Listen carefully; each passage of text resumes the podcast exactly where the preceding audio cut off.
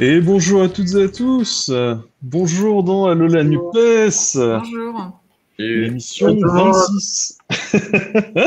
salut, salut. Ça fait du monde hein, cette fois-ci euh, par rapport à la dernière fois où on était tous les deux Mathias là. Purée, purée, ça fait du monde. et on retrouve, euh, on retrouve bah Asma. Asma. euh, Bonsoir, bonsoir. comment tu vas? Ça va, en début d'année euh, quand même assez euh, chaotique sous tous les aspects. Enfin voilà, je pense que enfin plus que jamais, il faut continuer à militer sous toutes les formes et le podcast est une super plateforme. Donc euh, bravo pour euh, tout ce que vous faites. Bah écoute, on fait de, on fait de notre mieux ici, ouais, et on essaie de garder la, la foi et la pêche. et du coup, euh, bah salut Tom, à toi. Comment ça? Salut, ça va? Ça va et toi? Ouais, bien, bien. Mais vous allez tous les deux nous présenter du coup une, euh, une chronique. On va commencer par ça d'ailleurs, notre, euh, notre programme. Et euh, de quoi vous allez nous parler exactement? Alors, on va vous parler de, de- du, du sujet du moment, qui était euh, la crise de l'agriculture. Et on va essayer de Mhm. voir un peu, euh, que- euh, parce que beaucoup de, de critiques se sont concentrées sur, euh, sur l'Union européenne, etc. Et on pense que c'est le bon moment pour en discuter, vu qu'on va commencer les campagnes. Donc euh, voilà, Asma va nous... C'est beaucoup Asma, qui va surtout nous expliquer voilà, un peu quelles sont les différentes propositions qu'on a à la NUPES et comment on peut, on, peut, on peut sortir par le haut de cette crise des agriculteurs.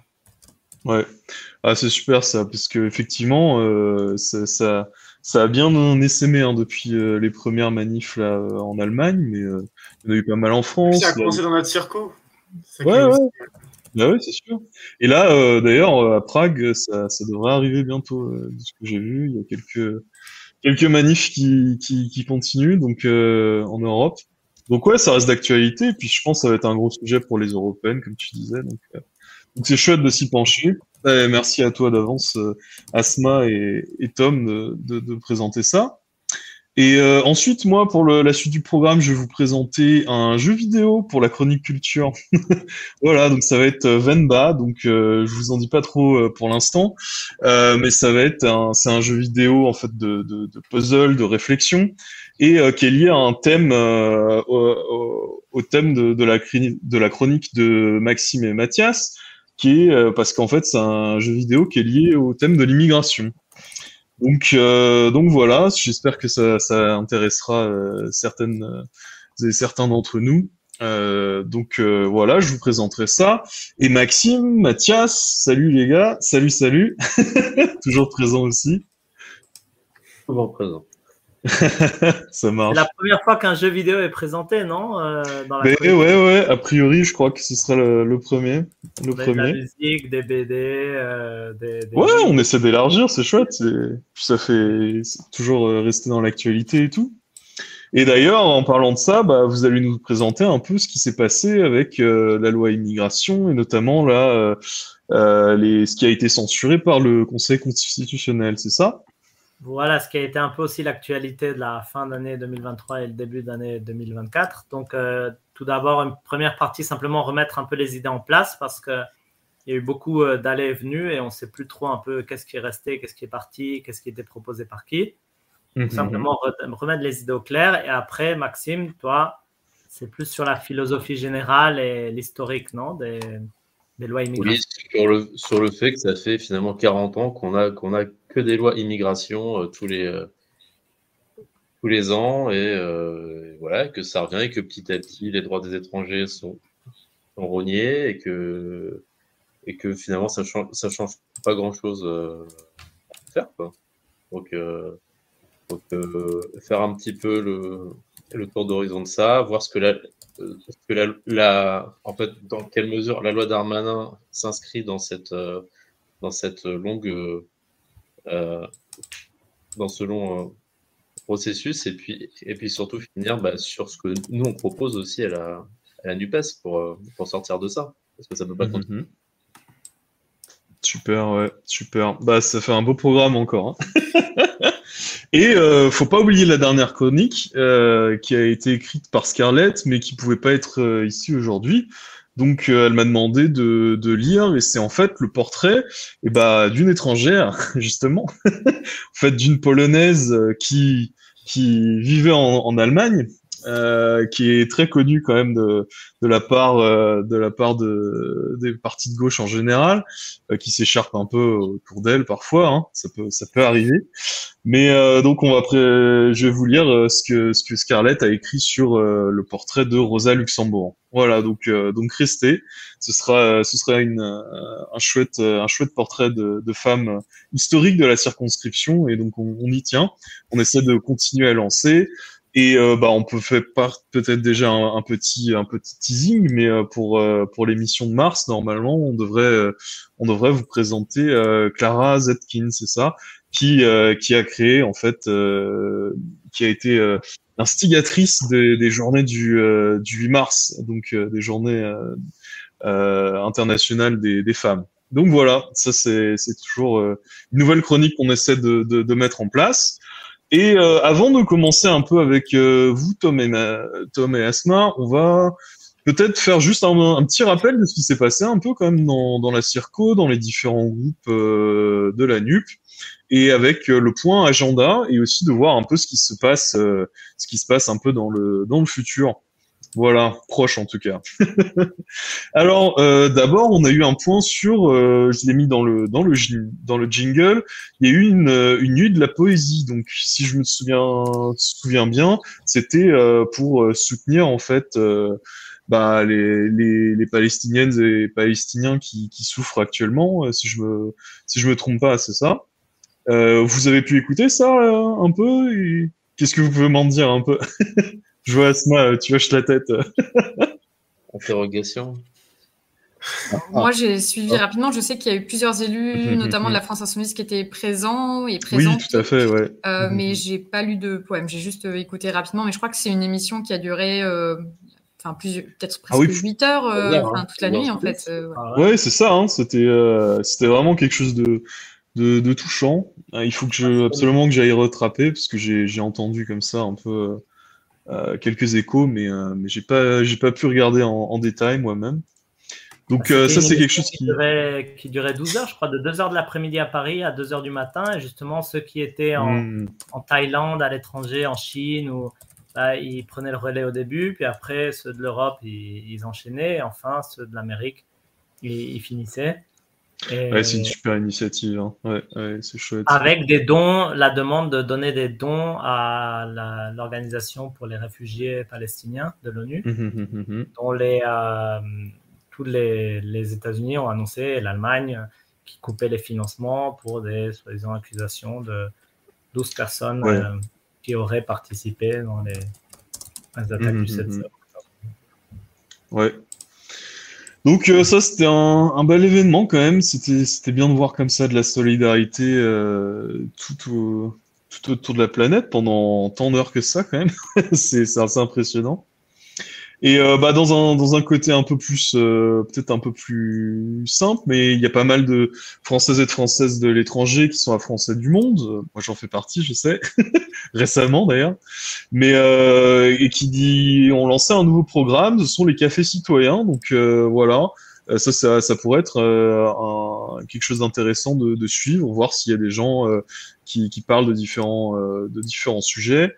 Euh, me semble-t-il, il y avait des, des, cafés citoyens qui voulaient parler un peu de ce qui se passe en Argentine, euh, si je, si je ne me trompe pas. Donc ça c'est quand même un sujet d'actualité assez intéressant et, à garder en tête.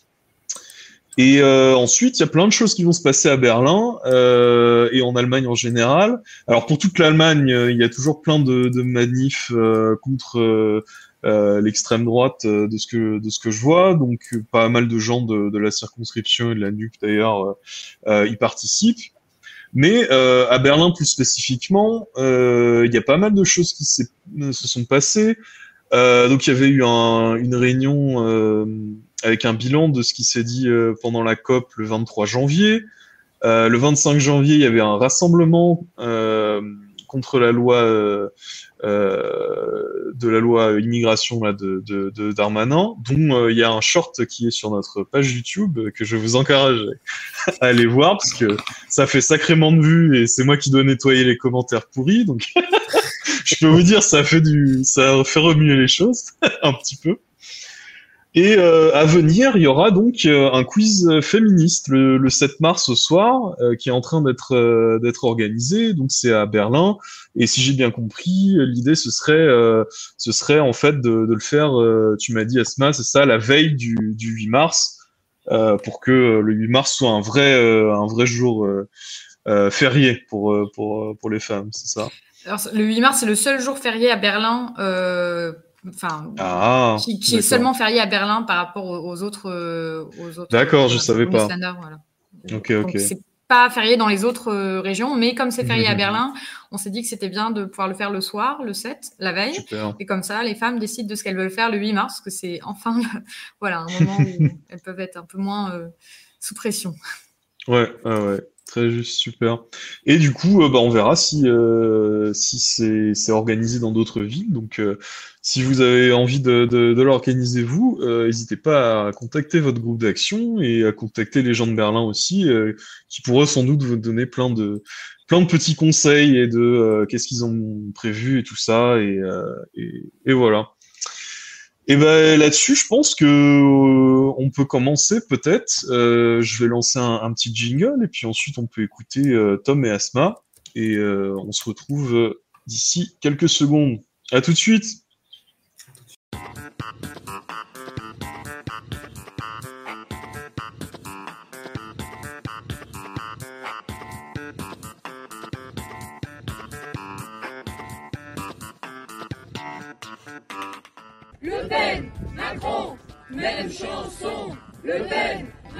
Et l'idée principale, c'est dire que, eh ben, nos goûts, nos désirs.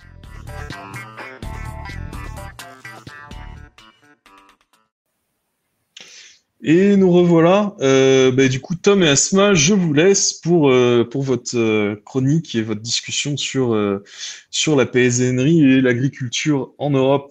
Ciao, ciao, à tout de suite. Ciao, merci Com. Donc, euh, bonsoir à toutes et à tous. Euh, déjà, merci à Asma d'être là ce soir pour nous parler de, ce sujet. Donc, on va parler de la, crise des, des agriculteurs euh, qui a eu, on a vu ces dernières semaines en France. On va essayer de décortiquer un peu quel est le, quelles ont été les principales problématiques, quelles ont été les principales revendications. Alors, les revendications, ce pas les mêmes selon d'où on voit. Et on a, pu remarquer, par exemple, que que tout le monde adore les agriculteurs dans la classe politique, hein, de l'extrême droite à, à l'extrême gauche, on va dire. Et du coup, euh, du coup on, va essayer de, tu vas essayer surtout de, nous expliquer un peu euh, comment ça fonctionne et surtout quel lien avec l'Union européenne. Pour ceux qui ne te connaissent pas, tu es co-référente de l'AFI ici en Europe centrale et au Balkan.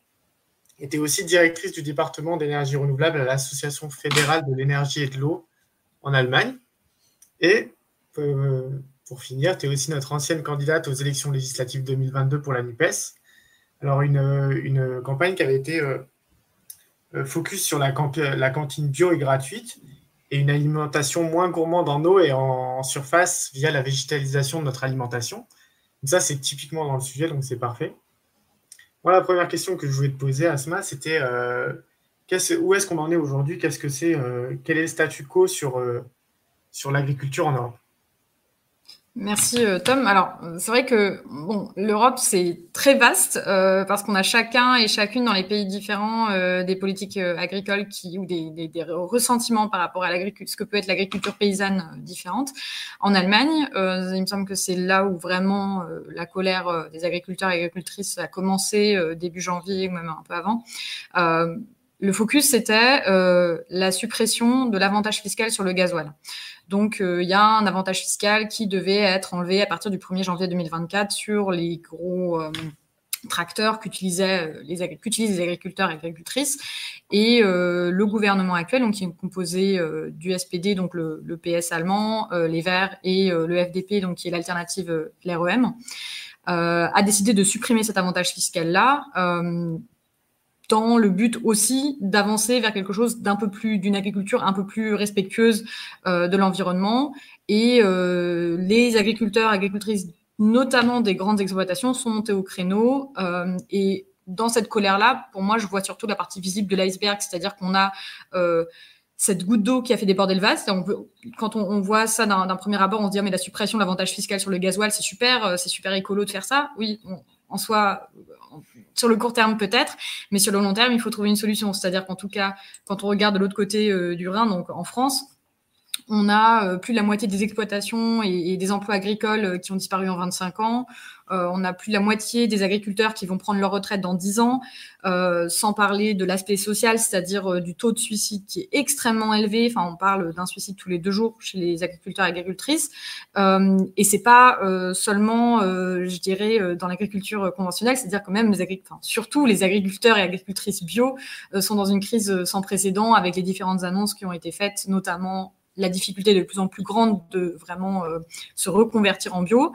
Euh, ça, c'est pour tout l'aspect économique et, euh, social de, l'iceberg, de ce qu'on essaye de, voir. Mais ensuite, on a tout l'aspect européen que tu as évoqué, avec notamment la course à la productivité. On a actuellement une politique agricole commune qui fait une promotion en fait à l'hectare. Donc l'hectare, grosso modo, c'est la mesure d'un terrain de foot la grandeur d'un terrain de foot. Euh, et donc, on a une véritable course à la productivité depuis que ce principe-là de prime à l'hectare a été inscrit dans la politique agricole commune, euh, avec notamment euh, bah, la dérégularisation des dérégulation complète des, des marchés, euh, avec euh, comment sont négociés les quotas laitiers, les quotas de sucre. Enfin, bon, on va pas rentrer dans les détails, mais c'est extrêmement compliqué en fait en tant qu'agriculteur, agricultrice, éleveur, euh, éleveuse euh, d'avoir un, poids en fait face aux géants euh, de, de l'agro-distribution. Euh, ça d'une part, la PAC, et d'un autre côté, on a aussi la fuite en avant via les traités européens qui poussent, euh, donc les traités inégaux qui poussent à l'internationalisation de l'agriculture. Euh, on a des traités qui ne sont pas, euh, quand on parle de traités européens, on n'échange pas forcément euh, des produits agricoles contre d'autres produits agricoles. Des fois, c'est des produits agricoles contre des services. Donc, c'est-à-dire qu'on va euh, importer de la viande qui, est en, dessous de nos normes européennes euh, contre des services donc que Veolia puisse faire telle ou telle transaction dans un pays. Donc en fait, ça ne va même pas revenir euh, aux agriculteurs, enfin, au secteur agricole français. Et enfin, euh, un point qui est très important et qui est aussi lié en fait à, qui est le contre contre-coup de, de cette suppression de la de la l'avantage fiscal sur le gasoil, c'est l'impasse écologique qui a été vraiment mis sur le devant de la scène par différents partis, notamment la partie de la NUPES, euh, pour montrer qu'en fait, euh, les normes écologiques contre, lesquelles se bat euh, le grand lobby de l'agriculture intensive qui est la FNSEA, c'est, si on, on, veut vraiment abattre ces normes-là, c'est continuer à contaminer les agriculteurs avec des aliments par l'usage des pesticides, typiquement. Euh, on a vu euh, par le passé, euh, il y a quelques années, les, enfin, le dévaste du, du, chlordécone. On a la fertilité des sols qui est détruite. Donc, en fait, sur le long terme, on a des sols qui sont de moins en moins rentables aussi. Donc, on a besoin de plus en plus de terrain pour avoir le même apport. et puis, bon, sur le long terme, on a tout ce qui touche au dérèglement climatique avec un sol qui n'est pas du tout équilibré, qui amène aussi une impasse sanitaire, c'est-à-dire que quand on parle, là on parle beaucoup d'agriculture en termes de végétalisation, mais quand on parle d'agriculture en termes de, de sol pour l'élevage, euh, des créations de zoonoses, donc un lien direct avec euh, les conditions sanitaires pour les éleveurs, éleveuses, mais aussi pour les travailleurs souvent détachés aussi. Donc c'est aussi un autre aspect euh, euh de, des conditions sociales. Et euh, donc en fait, on, on, est face à une situation qui est le, résultat en fait de d'années de, dérégulation des marchés, notamment au niveau européen, et euh, en France typiquement, plus voilà si on veut mettre notre focus là-dessus, de l'échec des lois Egalim. Donc en fait, les lois Egalim, rapidement, c'est euh, une loi qui dit vous débrouillez en tant qu'agriculteur, agricultrice, éleveur, éleveuse, euh, et vous négociez avec les multinationales le prix de votre production. Donc là, on aurait 90 000 exploitants laitiers qui vont devoir s'entendre avec Lactalis, qui est la première multinationale du monde du lait, euh, pour trouver un, terrain d'entente, entre guillemets, sur le, prix de, leur euh, travail. C'est évident que ce n'est pas du tout un rapport de force équilibré, donc Lactalis dicte ses prix. Euh, voilà, donc c'est un peu le, tableau qu'on dresse actuellement, qui n'est pas forcément très optimiste, malheureusement. Oui, c'est clairement une situation qui est, qui est, très complexe. Donc en fait, il y a plein d'acteurs la FNSEA, tu as parlé, il y a d'autres syndicats, la Confédération paysanne, la coordination rurale, les jeunes agriculteurs. On a vu plusieurs, euh, plusieurs têtes de syndicats apparaître hein, ces derniers temps à la télé, etc. Euh, aussi, on peut voir un parallèle assez intéressant sur les, euh, sur les, les gilets jaunes, c'était parti aussi d'une mesure qui paraissait écologique en fait. Et c'est vrai qu'en fait, on se rend compte aussi que l'écologie dite punitive, ça n'a pas forcément, ça pas forcément le vent en poupe dans la, dans la, la population. Et justement, des fois, des gouvernements dits un peu écolos, qui, en faisant une mesure, vont mettre le feu aux poudres en fait, c'est pas que cette mesure-là, et ça, c'est vraiment, comme tu dis, la partie émergée, de l'iceberg, c'est tout le reste qui vient après. Euh, la situation sociale, elle est, elle, est, elle est vraiment critique pour les agriculteurs aujourd'hui. Donc, face à ça, face à cette situation complexe et, euh, et, euh, et, critique, quelles sont les mesures de la NUPES pour l'agriculture comment, comment on peut répondre concrètement à ça avec une politique progressiste quoi je, trouve je suis assez fière du groupe de la NUPES à l'Assemblée nationale parce qu'on a des personnes issues aussi du milieu agricole et je pense qu'on ne peut jamais parler aussi bien de ce milieu-là que quand on y vient, tout simplement. Euh, et euh, donc on a, le, notamment dans le groupe parlementaire de la France Insoumise, une ancienne euh, travailleuse agricole qui, Mathilde Digné, qui, qui décrit très bien la situation et c'est aussi notre force en tant que représentant, représentante euh, bah, des, différents de, notre programme. Finalement, on est tous des ambassadeurs, ambassadrices de, ce programme-là, et de pouvoir les voir portés à l'Assemblée nationale par des personnes qui viennent de, ce domaine-là et qui qui ont été confrontées en fait à ces mêmes problématiques, je trouve que ça porte un message particulièrement fort, notamment en termes de légitimité aussi. Donc, euh, concernant les députés Nupes, est-ce je pense que je vais, je vais parler tout d'abord de ce qui est fait en termes de euh, travail parlementaire et ensuite les mesures du programme euh, qu'on pourrait euh, mettre en place une fois arrivé au pouvoir. On a depuis janvier, début janvier, été à la rencontre donc des agriculteurs et agricultrices en France à travers l'Agritour. Euh, et euh, à chaque fois euh, qu'il y a eu ces échanges-là, euh, il y a eu en fait, on a rassemblé euh, toutes les propositions qui revenaient dans les discussions, notamment l'encadrement des marges de la grande distribution. C'est vraiment la première chose, avec une garantie de prix plancher pour les agriculteurs et agricultrices. lors de notre niche parlementaire de la France insoumise, il y avait été voté 600 millions d'euros supplémentaires pour des aides agro-environnementales et notamment de conversion au bio en 2024. Euh, mesure qui a été repoussée par euh, un, 49.3 du gouvernement euh, de M. Macron. Et ce qui nous amène aussi à nous poser la question de quel est notre contre-programme, quelle est notre alternative en termes d'une agriculture qui serait plus respectueuse notamment des agriculteurs agricultrices et du vivant, mais également, et j'y reviendrai, des, animaux et voilà, de, la biodiversité. Comme je l'évoquais, on a donc euh, vraiment urgence à créer des conditions d'une agriculture euh, rémunératrice, donc que les agriculteurs et agricultrices puissent enfin vivre de leur travail.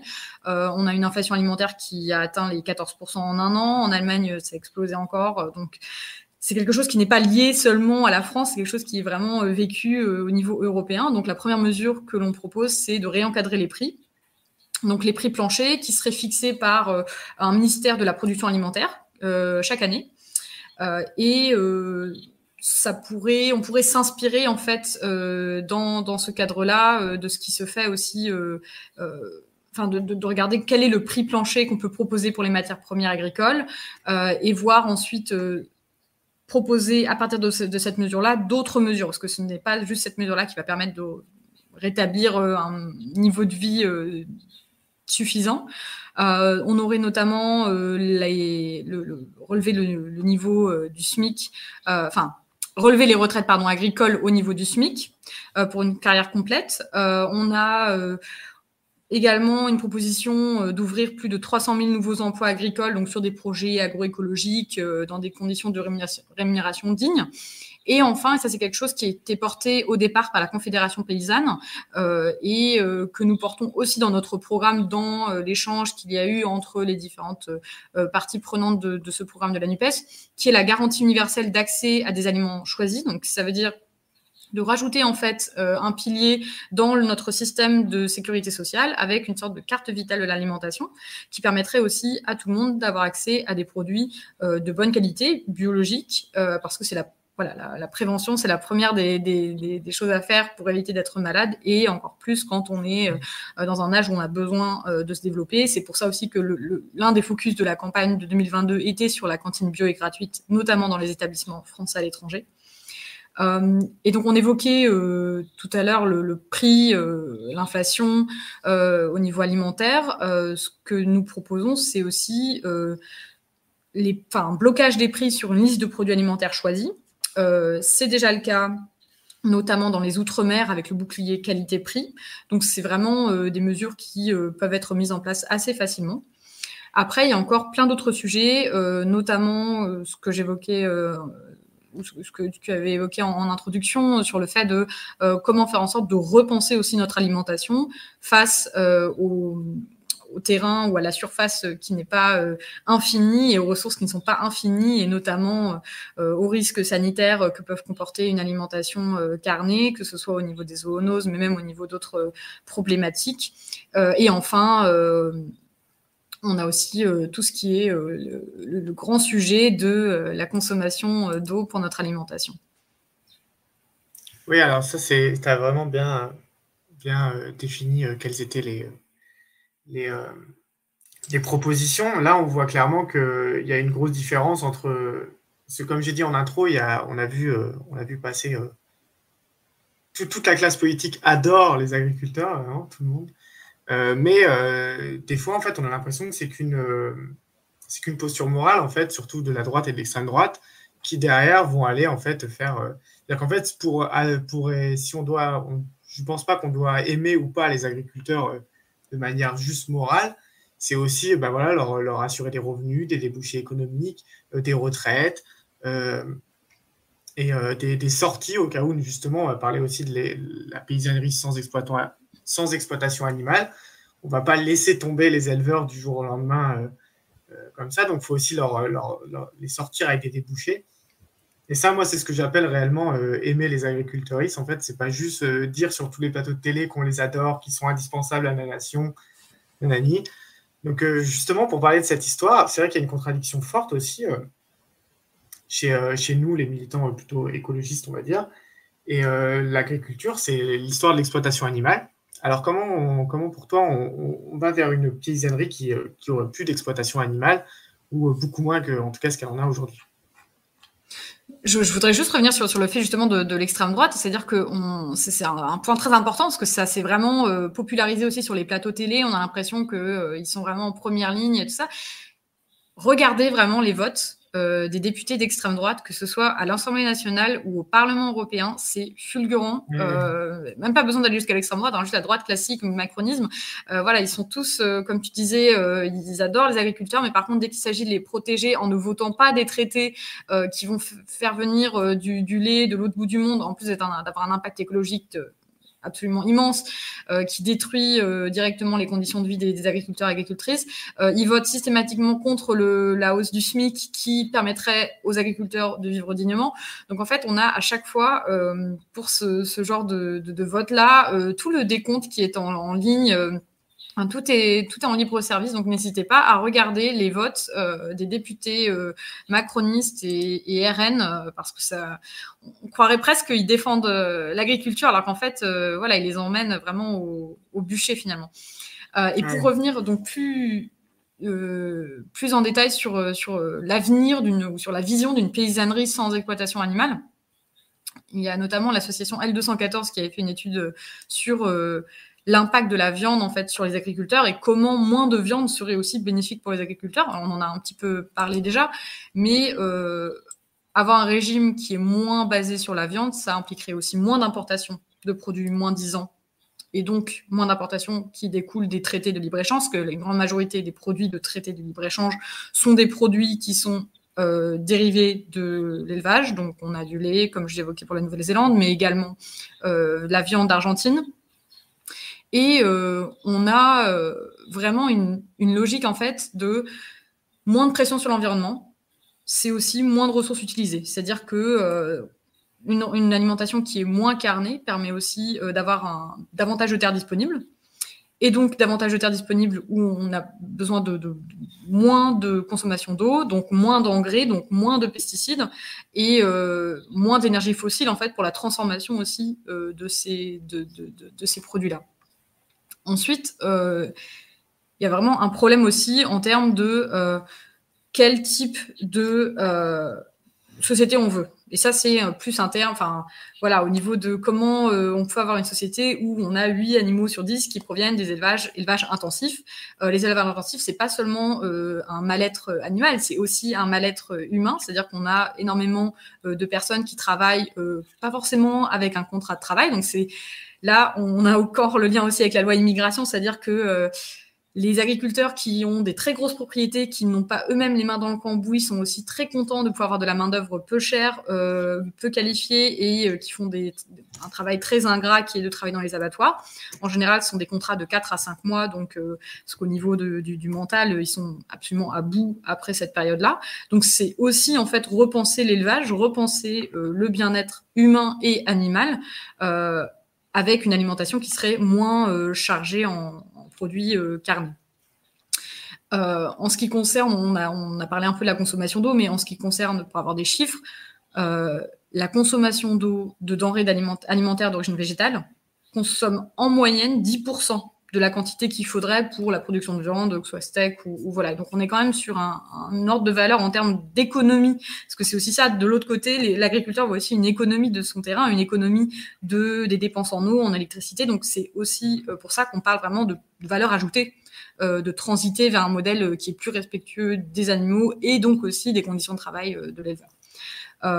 et enfin, là, l'eau, on en parle, on dit voilà, il faut tel ou tel pourcent. On a vu à quel point c'était devenu une, ressource absolument rare euh, l'année dernière avec les différentes canicules qu'il y a eu. Euh, je pense que c'est quelque chose qui va.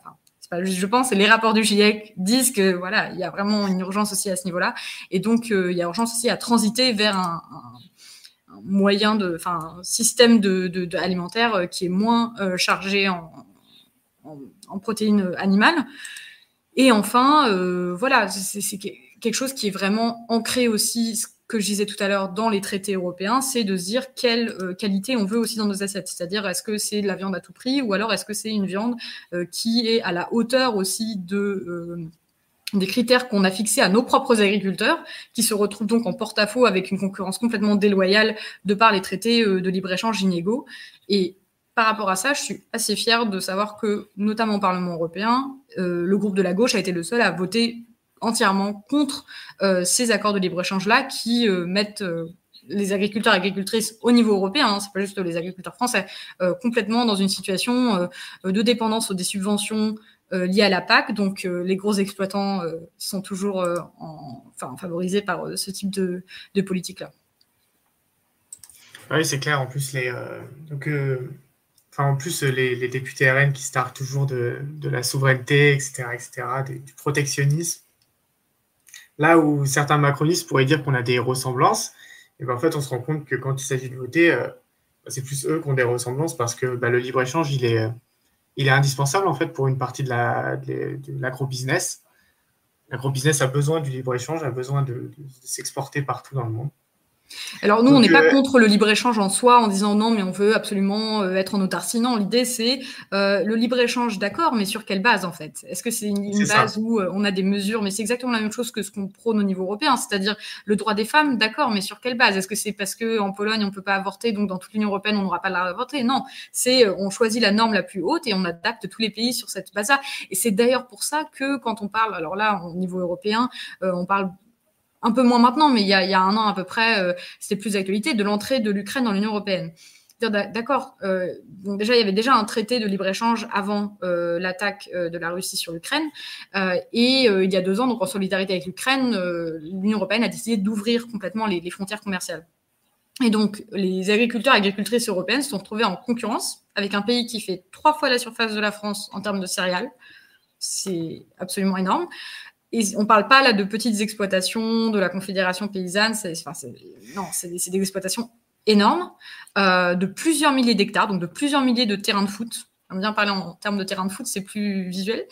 Euh, et euh, c'est avec des, des, coûts de production extrêmement faibles. C'est-à-dire, d'accord, on peut, je pense qu'il y a d'autres moyens en fait de montrer notre solidarité à l'Ukraine avec de l'aide humanitaire, avec justement un rehaussement des normes vers le haut. Pourquoi on ne dirait pas, bon, bah, dans ce cas, euh, si vous voulez rentrer dans l'Union européenne, on vous, on, vous, aide, on vous soutient pour euh, que vos normes, notamment euh, environnementales, puissent être à la hauteur des normes que nous, nous, nous imposons à nos agriculteurs, parce que sinon, on est aussi en porte-à-faux à ce niveau-là, encore une fois. Euh, et euh, ça, c'est un point vraiment euh, qui a été mis sur la table par tous les responsables de la profession. C'est-à-dire même à la FNSEA ou dans les grands exploitants, tout le monde disait il y a vraiment eu un avant et un après ouverture des frontières commerciales avec l'Ukraine, notamment en ce qui concerne la vente des poulets ukrainiens, qui représentent maintenant la majorité des poulets vendus en France. et voilà, c'est tout un système en fait. Quand on dit l'entrée de l'Ukraine en Union européenne, c'est pas euh, des grands discours dont on a besoin, c'est vraiment des mesures d'accord. Donc, comment on fait au niveau euh, de, l'agriculture pour quand même avoir une agriculture qui soit à la hauteur euh, de, nos, de nos revendications, notamment de nos critères sanitaires également, pour protéger la vie des, les conditions de vie des agriculteurs. Donc, en soi, c'est pas une question, c'est une question politique bien sûr là actuellement, mais c'est aussi une question de vision euh, sur euh, comment on répartit au mieux, enfin comment on, se bat en fait pour avoir des, conditions euh, de travail dignes pour, nos, pour les personnes qui nous nourrissent. C'est ça, oui, c'est exactement. C'est vrai que le débat sur l'Ukraine, en fait, on, pourrait passer des heures dessus. C'est un sujet qui va être super intéressant d'ailleurs pendant la campagne. Là, ça va être un sujet de discorde important, j'imagine, surtout dans la gauche. Mais, mais c'est vrai que oui, en fait, c'est toujours, c'est toujours le. Moi, j'appelle ça le nivellement par le bas, en fait. Hein. c'est l'expression des droitards, mais la réalité, c'est que c'est eux qui sont toujours pour le nivellement par le bas. Ils veulent faire entrer l'Ukraine, mais à condition que ce soit nous qui nous adaptions au, coût de l'Ukraine. Alors qu'en fait, on pourrait très bien dire, ben non, c'est l'Ukraine qui s'adapte à nos coûts, et ce serait mieux pour les travailleurs et les travailleuses ukrainiennes. Mais du coup, là-dessus, tu as totalement raison, et je pense qu'il y a, y, a, y a plein de choses qu'on pourrait parler.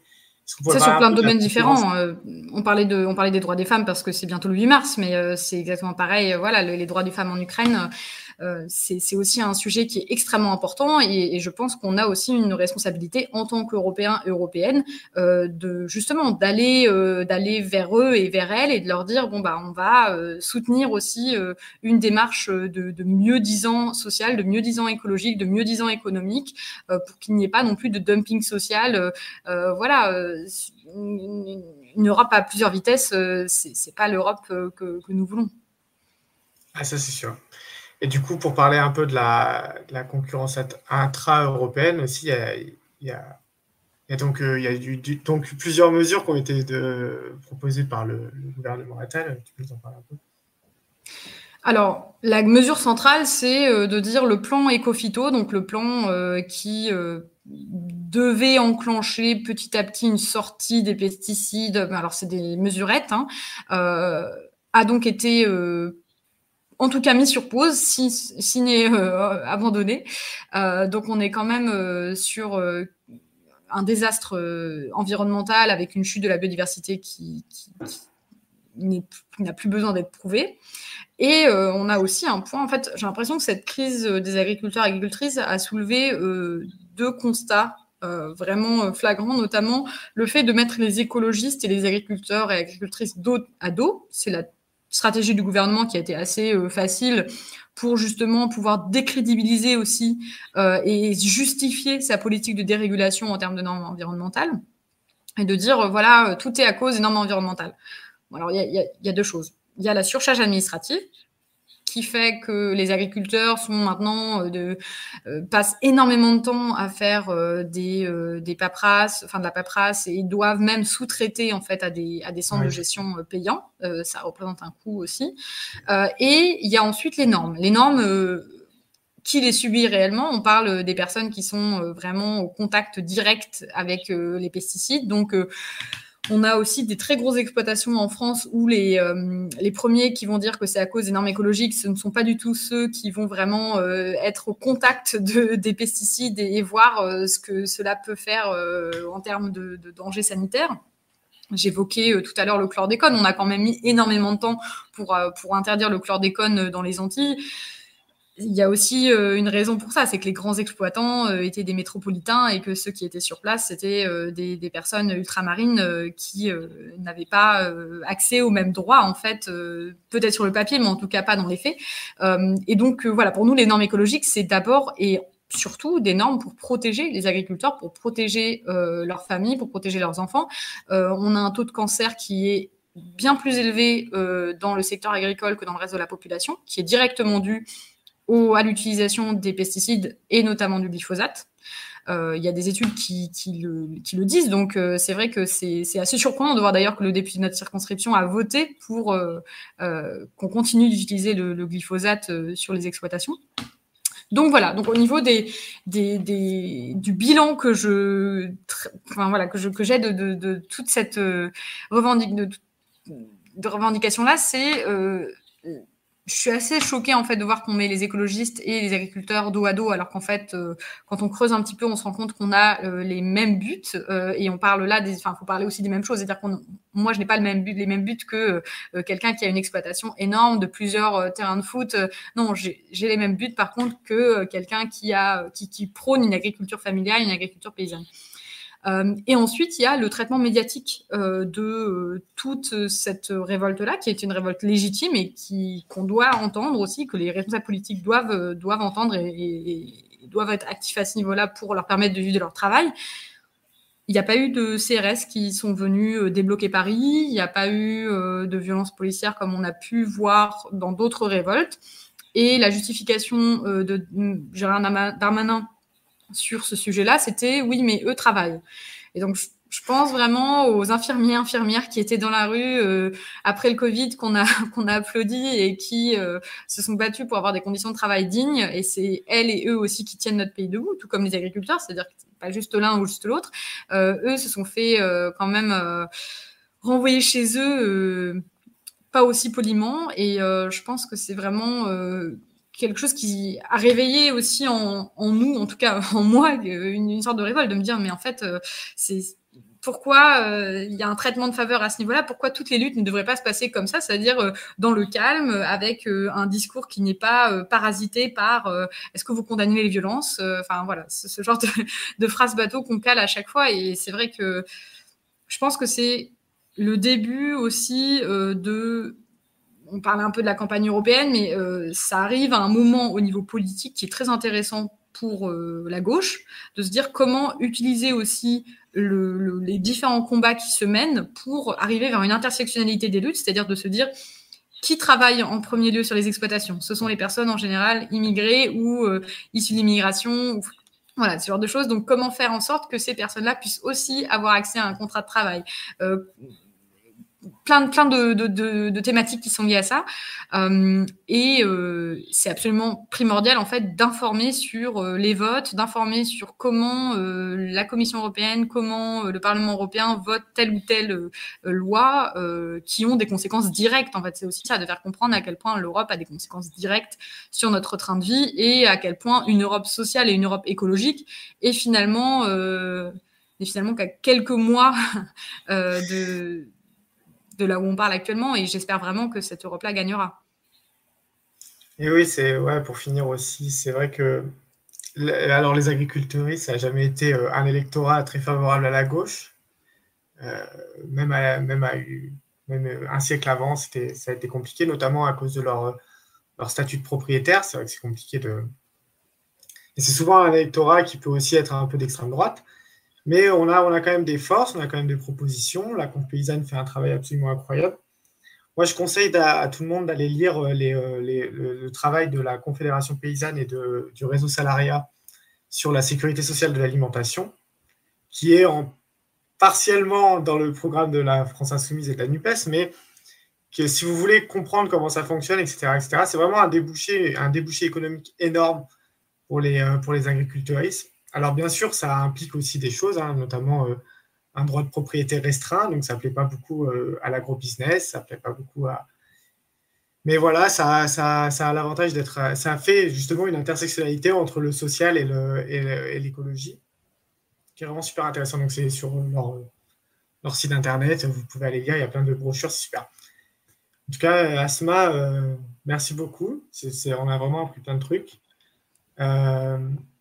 J'espère que ce sujet viendra euh, dans les débats aux élections européennes et qu'on arrivera à sortir un peu les verres du nez, euh, notamment au Rassemblement national qui me, qui qui m'énerve au plus haut point sur ces, sur ces sujets-là, qui fait euh, Notamment, on a vu des députés du Rassemblement national avec des banderoles qui insultent des militantes écologistes. Hein, je ne sais plus si c'était Sandrine Rousseau, Marine Tondelier, etc.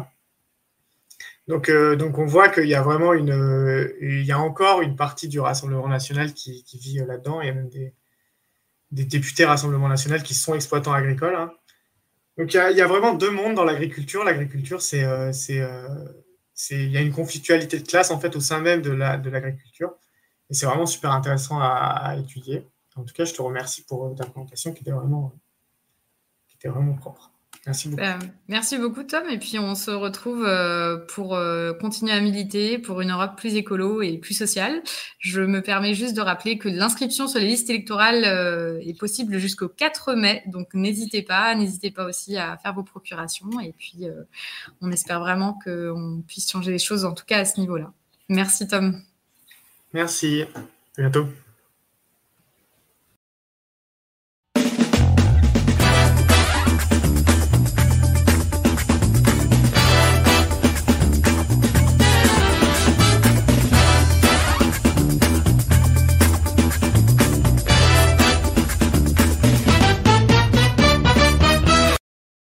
Salut, salut, c'est moi de retour. Bah, un grand merci encore à Asma et à Tom.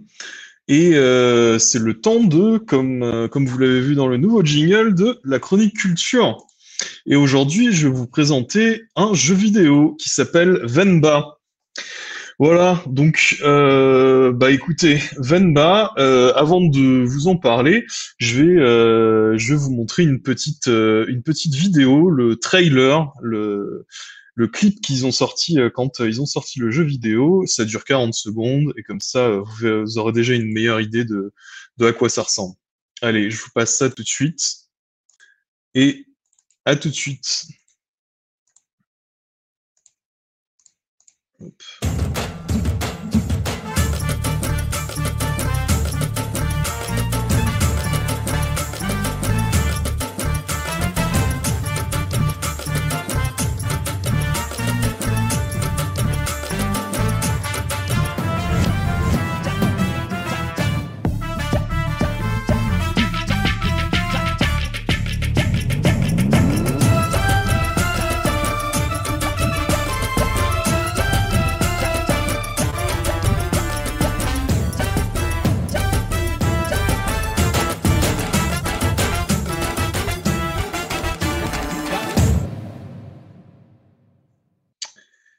Et voilà, ça, c'était donc euh, Venba. Euh, Venba, donc en fait, je voulais vous présenter euh, ce, jeu vidéo. Je pense qu'il est intéressant pour pas mal de, de, euh, de, de principes. mais déjà, je vais commencer par vous en parler un petit peu. donc voilà, c'est le premier jeu vidéo qu'on présente ici à la NUPES dans la chronique culture. Et euh, c'est un jeu qui, euh, qui a été créé par euh, Visay Studio, donc c'est un petit studio indépendant. Il y a vraiment une, je crois, moins de 10 personnes qui, qui ont travaillé dessus.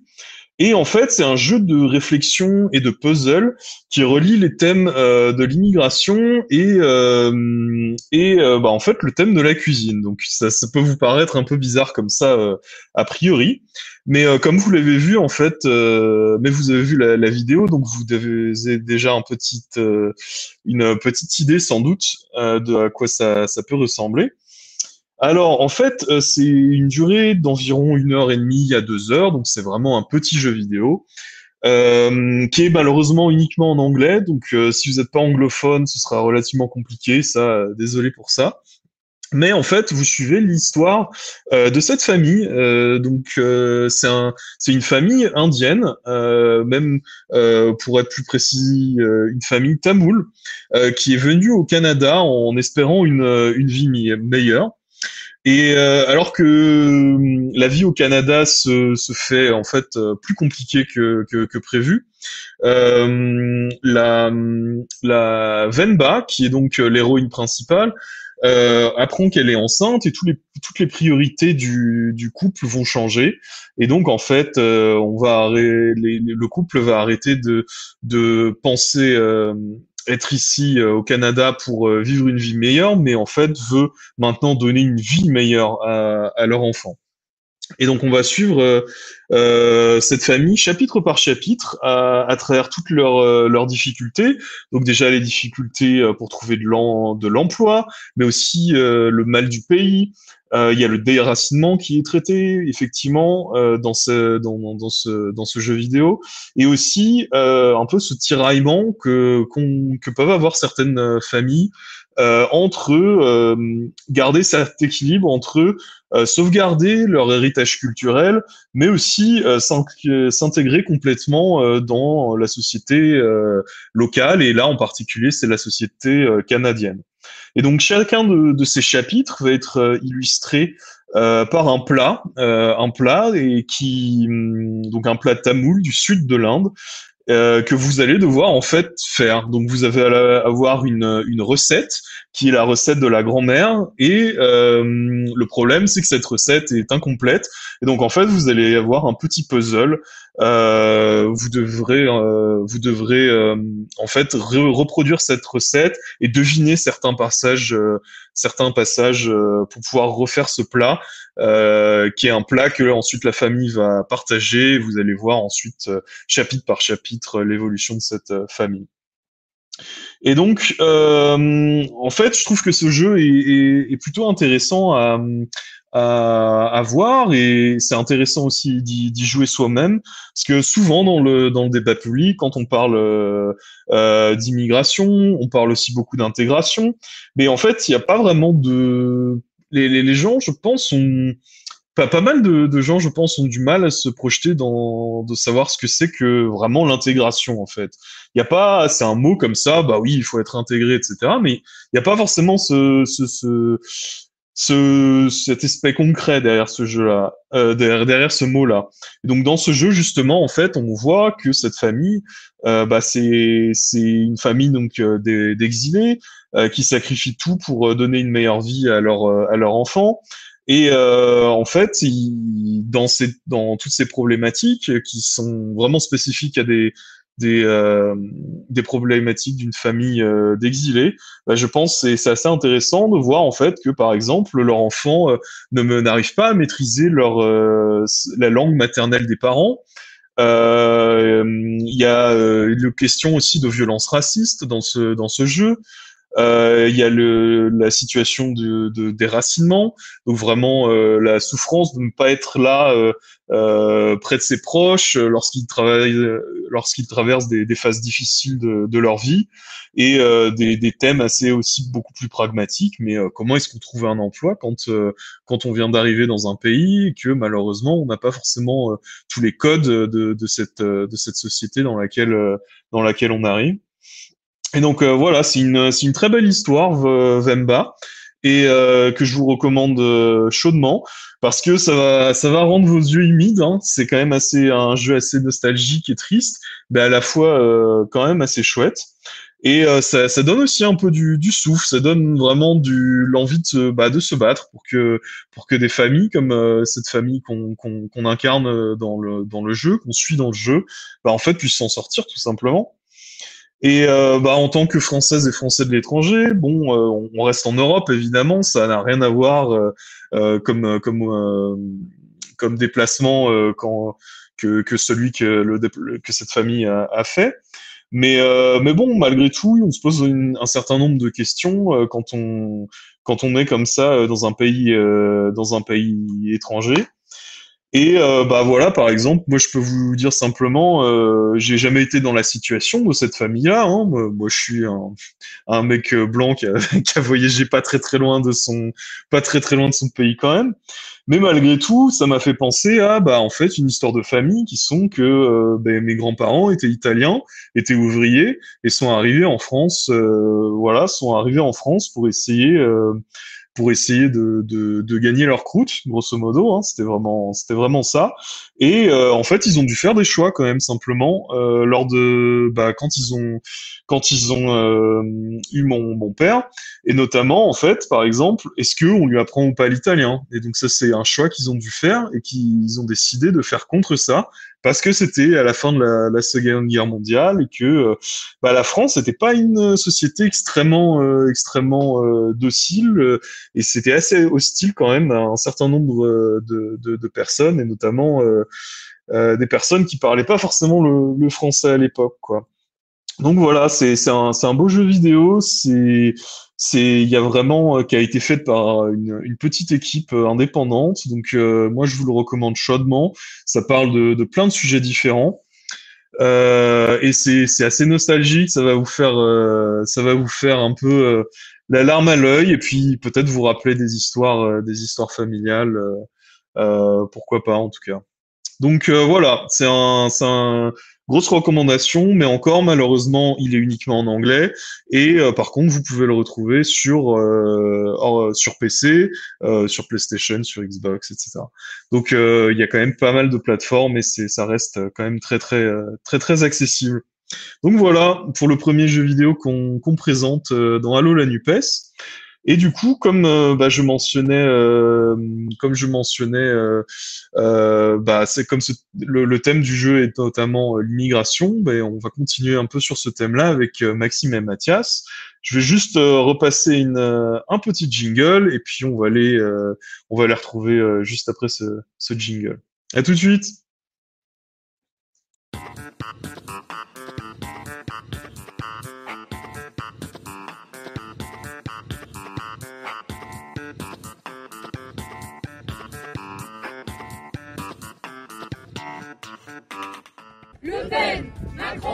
Même chanson. Le Pen, Macron. Et l'idée principale, c'est dire que eh ben, nos goûts, nos désirs.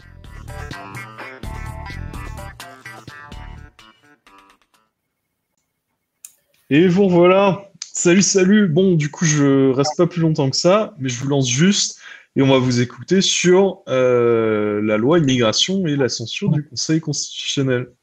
À tout de suite. Voilà. Bah, merci beaucoup comme pour cette intro. Euh, c'était, nous, ça va être un peu moins ludique, on va dire. Euh, c'est un peu plus glauque. Et tout d'abord, en fait, euh, l'idée, voilà, c'était de remettre en place. Donc, certains, on a entendu beaucoup de propositions dans la loi. On ne sait plus qu'est-ce qui a été proposé par qui, quand et qu'est-ce qui finalement est dans la loi. Surtout que c'est une loi qui vient depuis, qui est déjà vieille. L'idée, elle est depuis un an déjà. Le gouvernement en avait parlé, début 2023. Et suite au 49.3 sur les retraites, il en avait fait, il avait fait une pause parce que bon, c'était pas vraiment le moment pour euh, proposer autre chose. fin de l'année, il est revenu donc euh, à, l'assaut et il a proposé 27 articles qui qu'il a envoyé au Sénat d'abord pour, euh, pour discuter au Sénat. Et le Sénat, qui a une majorité de droite, euh, claire, claire, de droite, a durci en profondeur le, le, texte. Le texte est ensuite allé à l'Assemblée nationale, d'abord à la commission des lois qui a assoupli quelques mesures, mais finalement, lorsqu'il devait arriver au plénum de l'Assemblée, l'Assemblée a voté une motion de rejet, c'est-à-dire que l'Assemblée refusait de parler sur ce texte, elle le rejetait en bloc, euh, tout, le texte. Le gouvernement aurait pu s'en arrêter là et, dire bon bah voilà, le Parlement ne veut pas de mon projet, voilà, je le laisse tomber. Mais non, il l'a envoyé dans une commission mixte paritaire, la CMP, qui regroupe des sénateurs et des députés, qui était censé trouver un texte de compromis et qui finalement a repris grosso modo l'ensemble du texte du Sénat, qui consistait en 86 articles cette fois-ci. Donc on est parti de 27 articles au début à 86. Et ce sont ces 86 articles qui ont été votés le même jour, quasiment simultanés par l'Assemblée, euh, par le Sénat d'abord, et ensuite par l'Assemblée, euh, en particulier par les députés Rassemblement national qui ont voté tous pour le texte, les républicains ont voté tous pour le texte, et la Macronie, elle, a été divisée, euh, car je crois que c'est carrément un tiers des députés macronistes qui se sont soit abstenus, soit n'ont pas voté le, texte en, question. La dernière étape a été fin janvier le Conseil constitutionnel qui a censuré soit partiellement, soit complètement 35 des articles. Donc, euh, il en a supprimé une grande partie. Et, mais seulement trois d'entre eux ont été censurés sur le fond. Tout le reste était considéré des cavaliers législatifs, euh, c'est-à-dire qu'ils ne, euh, ne traitaient pas du thème de la loi qui pour lequel la loi avait été euh, impulsée au début. Alors, quelques points quand même pour... on ne va pas mentionner tous les articles qui ont été adoptés ou pas, mais peut-être les plus polémiques ou ceux dont on a le plus parlé. Alors, tout d'abord, le, gouvernement a essayé de présenter un peu d'amadouer, euh, disons, l'aile gauche et euh, a essayé de montrer quelques points qui seraient en faveur aussi euh, plus humanistes, on va dire. Ce qui, là, il s'agissait plutôt de faciliter la régularisation de travailleurs sans papier dans les métiers en tension comme le BTP, l'aide à domicile ou la restauration. Il était question ici de surtout, finalement, il a été question à la fin, de leur permettre de ne plus devoir passer par l'employeur pour s'adresser à l'administration, mais d'aller eux-mêmes directement à l'administration pour demander leur euh, régularisation. Également dans les hôpitaux, il a été instauré un, espèce de statut euh, particulier pour les travailleurs étrangers dans les hôpitaux qui ont besoin de beaucoup de personnel. Enfin, également, la, loi renforce les sanctions contre les employeurs de travailleurs illégaux, mais également contre les marchands de sommeil. Les marchands de sommeil, ce sont ces propriétaires qui louent leur euh, immobilier dans des conditions souvent exécrables et à des prix exorbitants. Donc, ils profitent totalement de la détresse de ces familles. Et ces familles, maintenant, ont droit à un titre de séjour lorsqu'elles ont été victimes de ces marchands de sommeil. Et enfin, euh, la loi maintenant interdit de placer en rétention administrative les mineurs étrangers. Et ça, ça fait suite en fait à de nombreuses condamnations de la France de la part de la Cour européenne des droits de l'homme, euh, voilà, qui condamnait la situation euh, dans ce domaine-là des, des, mineurs. Alors, qu'est-ce qui a été censuré par le Conseil constitutionnel? L'un des points les plus vraiment qui a fait le plus parler de lui, ça a été le durcissement des prestations sociales pour les, pour les étrangers, qui, euh, contrairement aujourd'hui, au bout de six mois, ils peuvent euh, avoir droit, au, par exemple, aux APL, à l'aide personnelle de logement ou aux allocations familiales. Il s'agissait maintenant d'augmenter cette euh, durée à cinq ans ou à 30 mois lorsqu'ils pouvaient y travailler. Et c'est en particulier ce point-là qui a que le Rassemblement national a appuyé la mesure car il a dit ah, ah enfin, on instaure la préférence nationale. C'est une victoire idéologique pour nous. On a enfin euh, euh, débloqué le, blocage contre cette idée. Et euh, la, la, préférence nationale existe maintenant en France. Heureusement, ça, ça a été censuré. Euh, ensuite, il y avait aussi un point sur les conditions d'accès à la nationalité des jeunes nés en France de parents étrangers.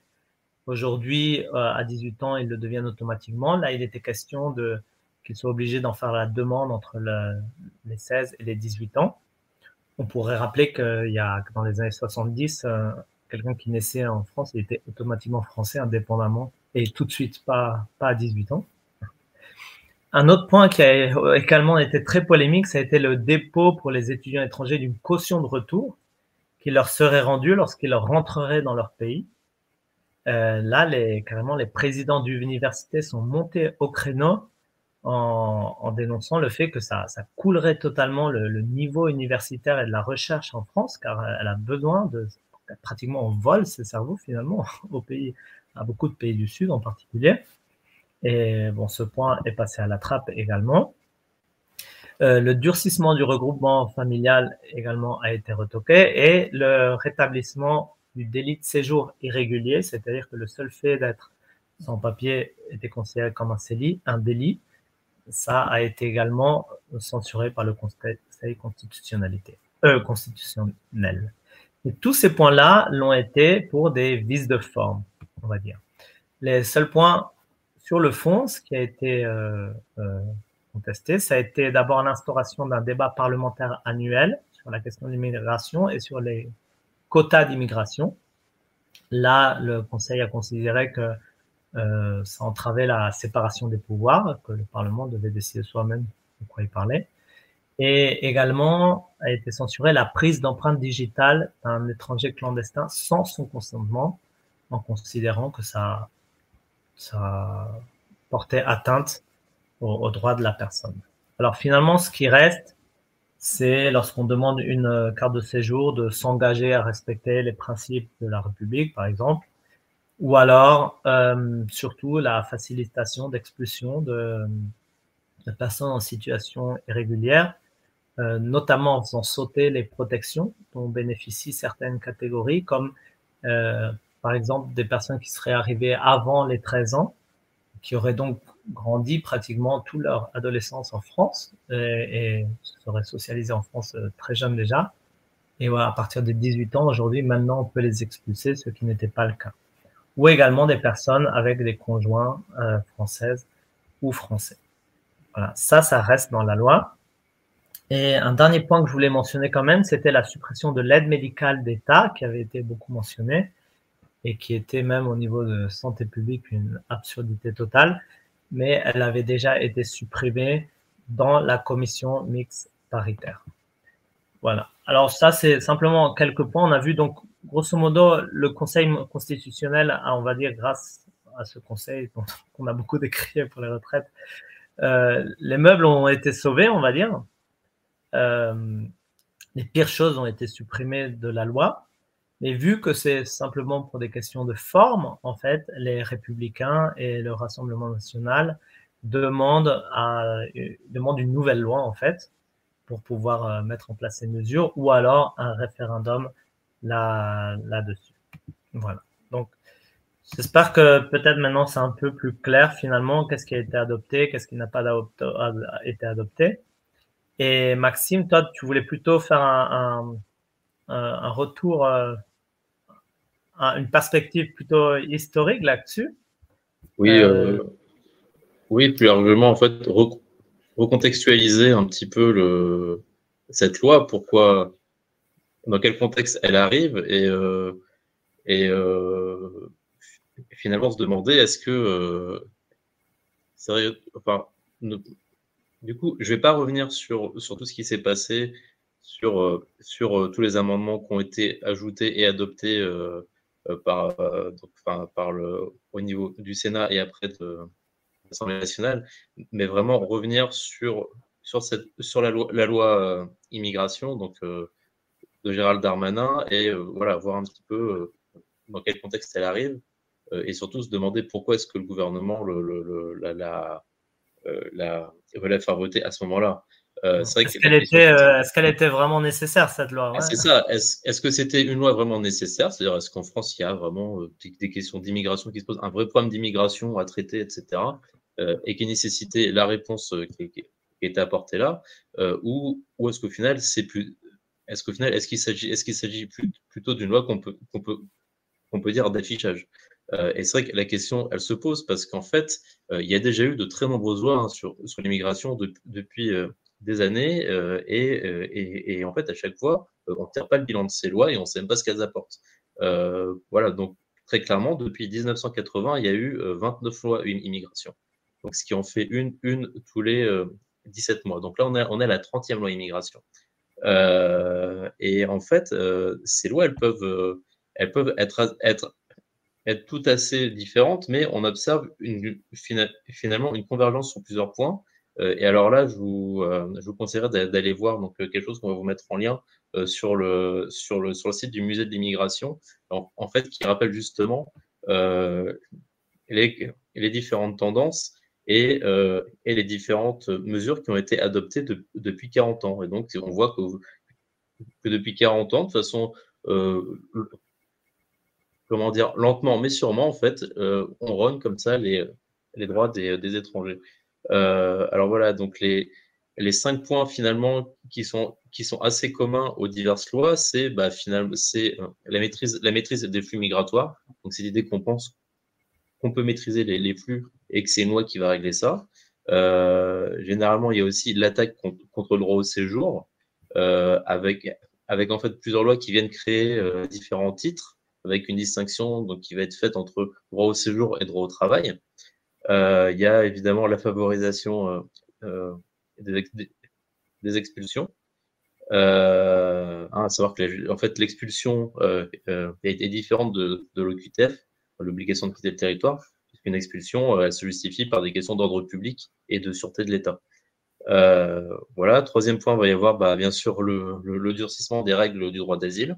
et quand on parle de droit d'asile, là, là, on parle vraiment de personnes qui sont menacées dans leur pays, hein, pas seulement des personnes qui viennent, qui viennent pour travailler ou pour parce que la situation économique est difficile leur pays, c'est vraiment des personnes menacées dans leur pays, donc qui risquent leur vie.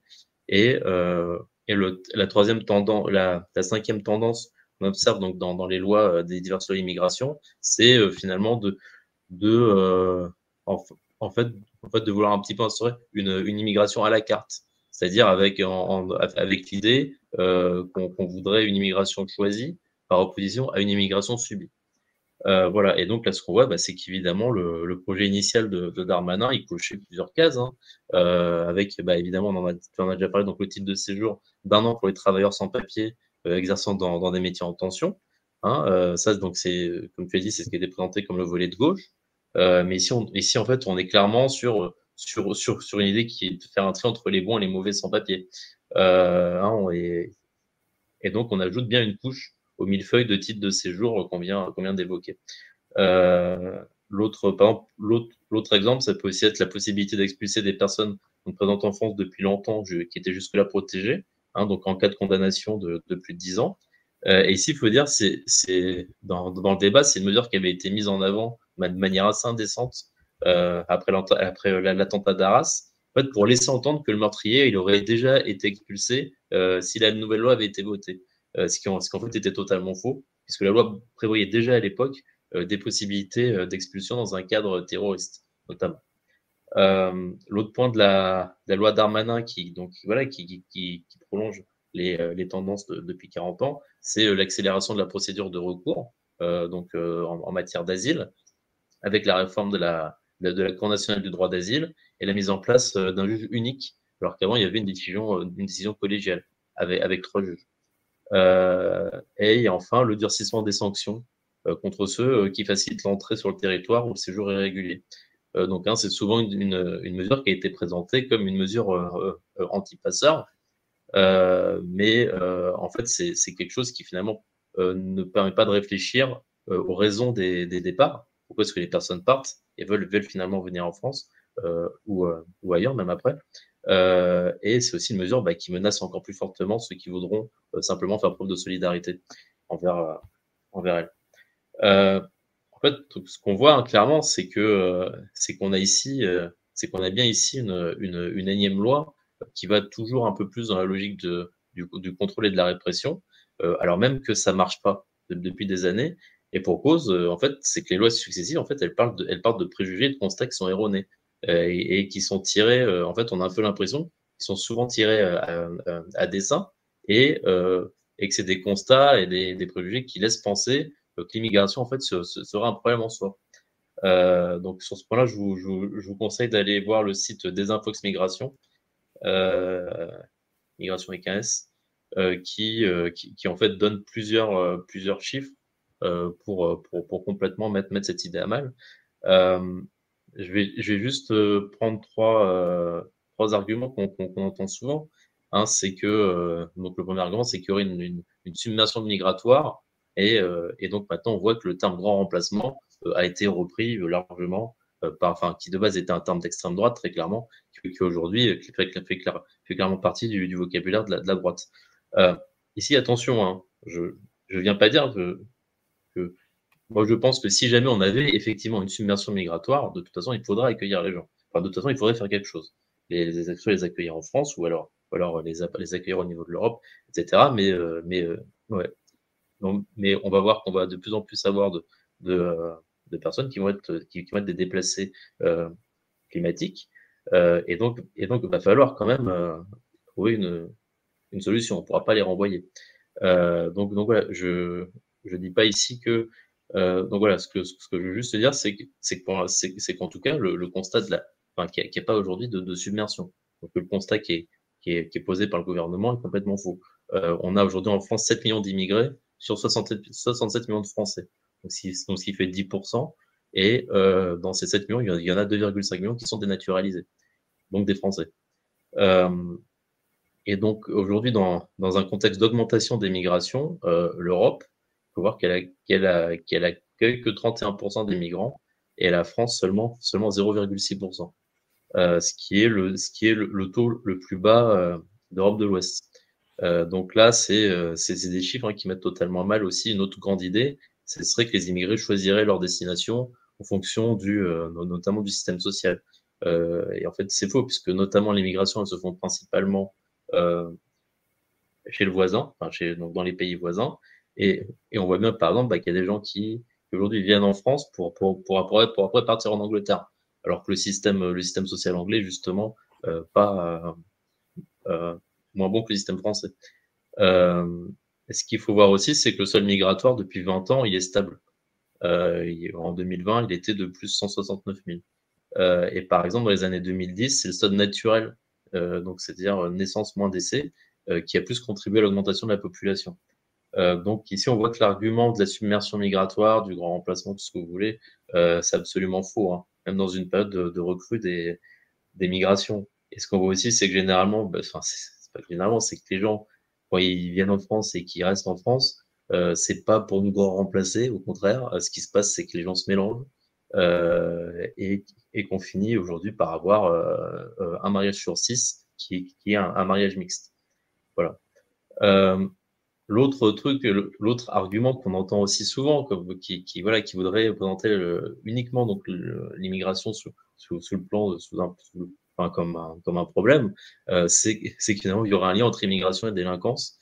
Euh, donc là, ce c'est un lien qui est, qui est pas du tout établi, euh, puisque en fait, ce qu'on voit, c'est qu'on a, a effectivement une, une surreprésentation dans les condamnations des étrangers, puisqu'il y a 15 pour, enfin, puisque les étrangers sont 15% euh, enfin, représente 15% des condamnations, alors qu'il y a, alors qu'il y a 7,7% euh, de la population qui est, qui est euh, étrangère.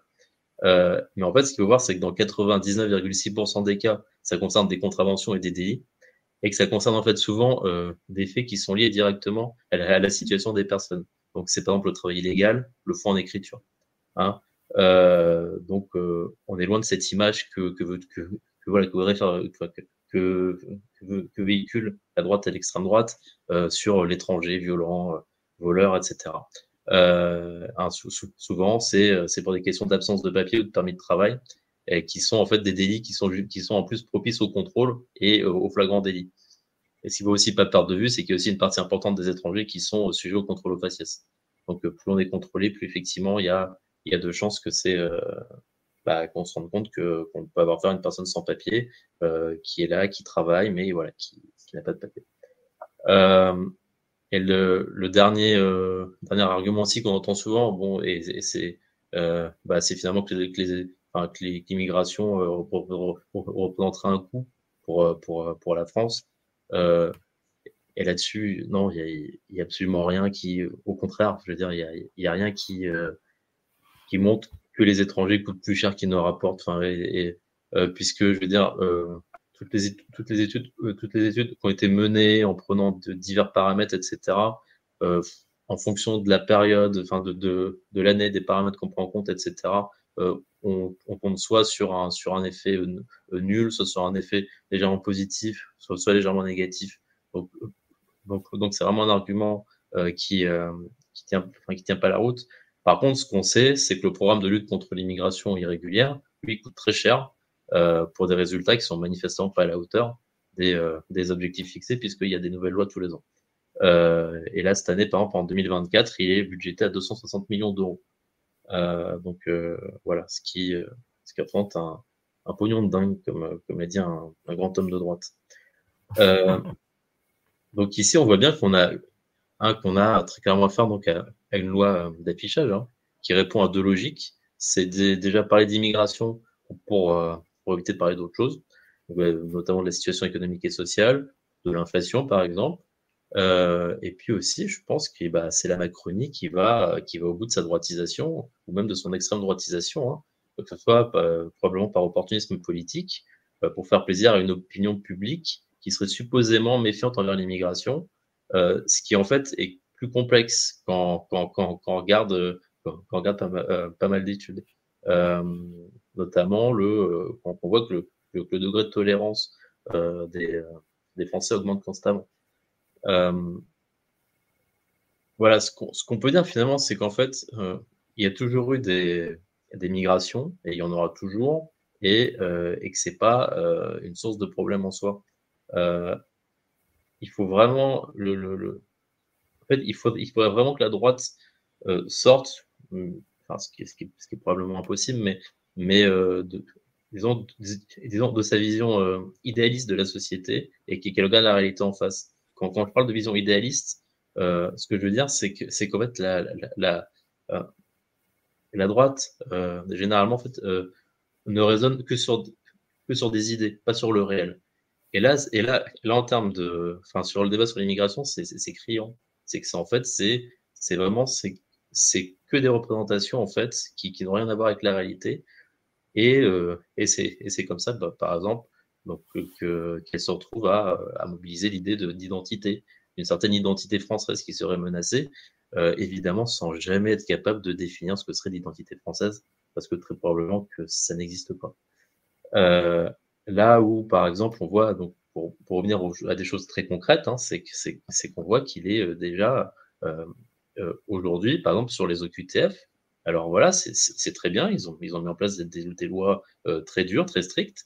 il y a beaucoup de gens qui, reçoivent des, obligations de quitter le territoire français. Sauf que finalement, il n'y a que 6,9% de ces, obligations qui sont exécutées. donc ça, c'était le chiffre premier semestre 2022. voilà, donc, donc là, on voit que c'est de l'affichage. Mais, mais, mais, derrière, ils savent très bien qu'ils ne pourront de toute façon pas appliquer leur, leur loi. donc ce qu'on voit, c'est qu'en fait, toute approche qui serait basée sur des éloignements massifs est complètement illusoire et euh, quand c'est quasiment le, le, seul volet d'une politique, euh, c'est qu'on a juste envie de, finalement de laisser pourrir une situation et euh, d'exploiter, voilà. finalement, qu'on a envie de, de, de créer des situations d'illégalité, du malheur pour des personnes qui sont rarement là par, par choix, et, et tout simplement d'empêcher les gens de travailler légalement pour après venir leur reprocher, en plus par derrière, de ne pas être capable de s'intégrer. Euh, Maxime, ça serait quoi les, les réponses à, à cette crise de, de l'accueil, comme on, aime dire. Non, c'est pas une crise de l'immigration. Ah, c'est ça, du coup. Elle a toujours eu lieu, mais c'est l'accueil qui est en crise. Euh. Exactement. C'est que, du, que du coup, comme on l'a dit, voilà, quand les personnes, les personnes sont là, faut les, faut, faut simplement les, accueillir. Euh, et, et, donc, il faut clairement passer euh, d'une logique, une logique de répression et de maîtrise des flux migratoires, et une logique d'action sur les causes des départs, d'une part, mais aussi d'organisation de l'accueil. Euh, donc c'est pour ça que dans le dans programme de la Nupes, il y avait un peu ces, deux volets qui étaient qui présents. Donc je peux notamment citer quelques mesures. Donc sur les questions de faire de faire le nécessaire pour limiter les départs, c'est s'opposer déjà aux accords commerciaux inégaux afin d'éviter aux migrants de devoir quitter leur pays. et puis aussi agir contre les conséquences des bouleversements climatiques par des transferts de technologie et, de l'aide financière et matérielle.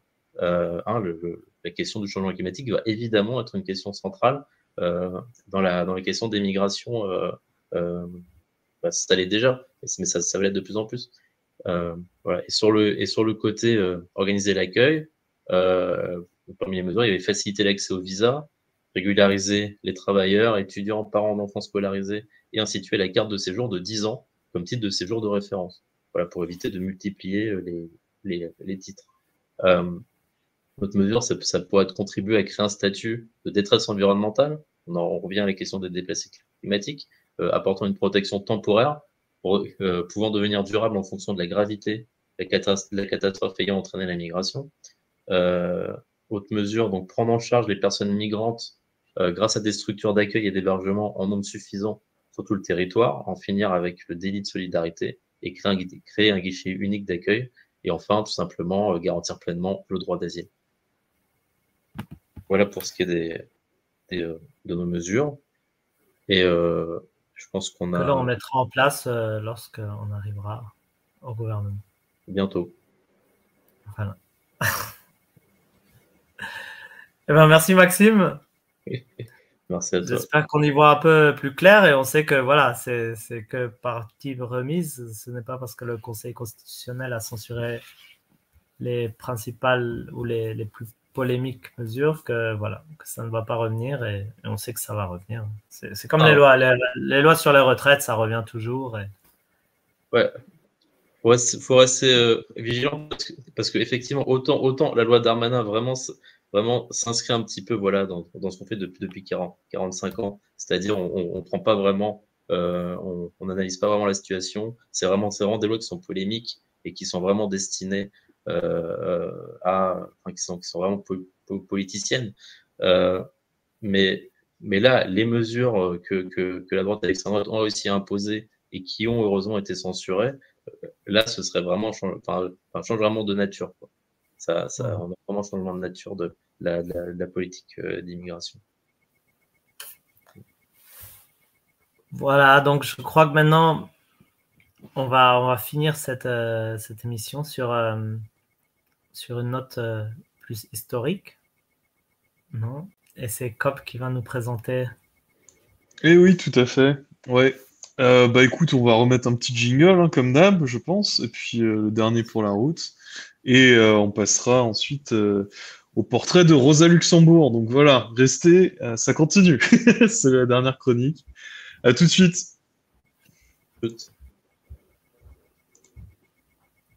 Ah, si ça veut répondre. Voilà.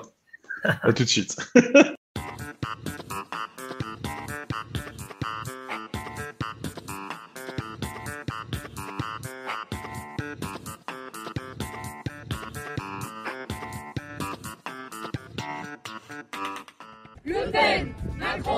même chanson. Le Pen, Macron. Et l'idée principale, c'est dire que eh ben, nos goûts, nos désirs.